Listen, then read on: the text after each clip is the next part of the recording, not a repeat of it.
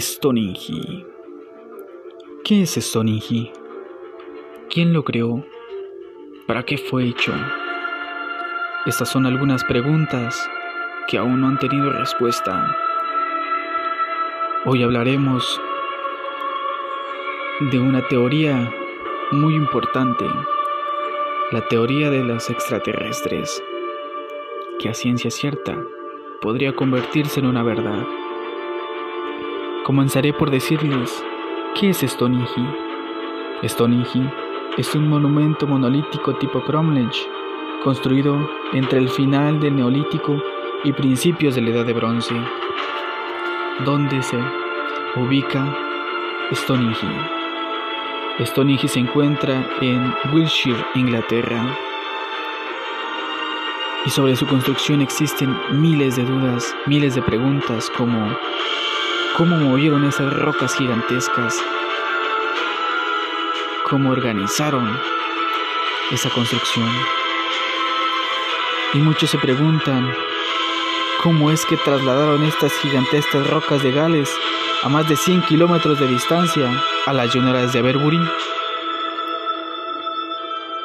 Esto nos orilla a pensar que el hombre prehistórico no tenía las herramientas y era demasiado retrasado como para poder haber hecho tal obra de ingeniería. Entonces, ¿quién lo construyó?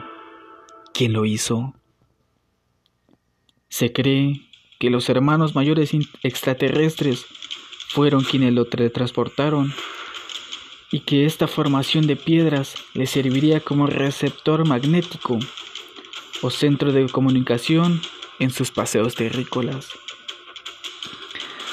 Siéndole sincero, esta podría ser una explicación clara de por qué aparecen misteriosos círculos en las cosechas en los cuales se creen hay un mensaje subyacente.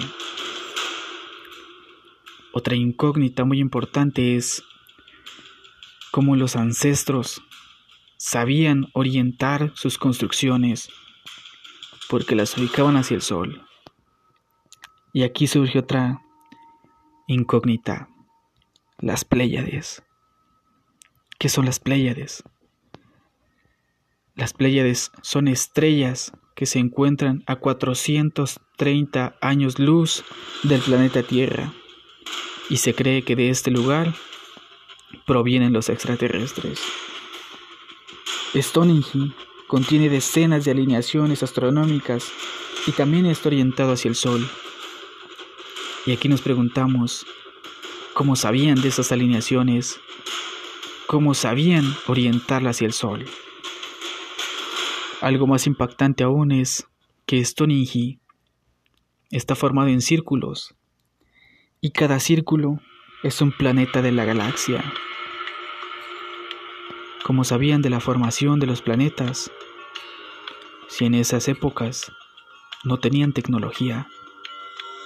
Esto nos obliga a pensar que alguien les habló de ellos que alguien les enseñó la formación y alguien les dijo cómo construirlo.